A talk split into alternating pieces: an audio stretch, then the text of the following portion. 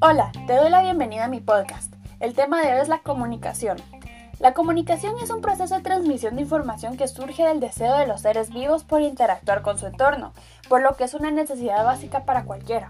Pero ojo, la comunicación es muy diferente a la información, ya que la comunicación debe ser al menos entre dos personas, y la información solo necesita transmitir un mensaje sin necesidad de un receptor que dé una respuesta.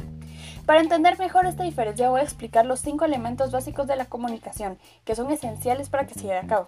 Primero está el emisor, su finalidad es transmitir el mensaje o información, pero también está el receptor, que es quien recibe esa misma información. El código es el conjunto o sistema de signos que utiliza el emisor para dar a entender lo que quiere expresar. Puede ser verbal o no verbal. También se puede identificar como lenguaje.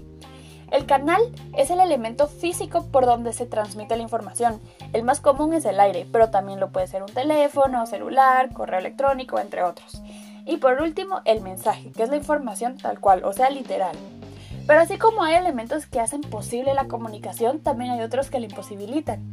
Estas son las barreras. Hay siete tipos de barreras que hay que evitar a toda costa si se quiere lograr una comunicación efectiva. Estas pueden ser, primero físicas, ruido, construcciones, tráfico, lo que se encuentre en el entorno. También están las fisiológicas, que tienen que ver con el cuerpo, o sea, incapacidades, calor, postura al hablar, entre otras.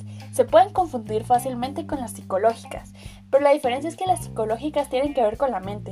Puede ser miedo escénico, miedo en general, nervios u otros.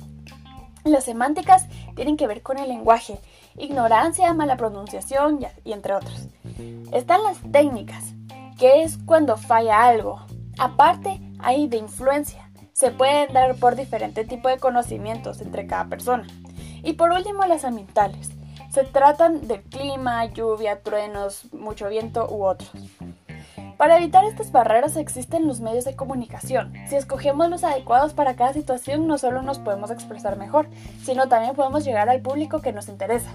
Algunos ejemplos pueden ser la prensa, radio, folletos, televisión, redes sociales, fax, libros y muchos otros más. Pueden ser masivos o no masivos. Los masivos son los que llegan a una mayor cantidad de personas y son más accesibles al público. Y los no masivos van a un público específico y reducido, por otro lado están los medios de comunicación más modernos. Estos son los digitales, que tienen que ver con la tecnología. Todos los seres humanos tenemos derecho y acceso a la comunicación, y es por eso que hay que aprovecharla de la mejor manera. Pero bueno, eso es todo por hoy. Saludos.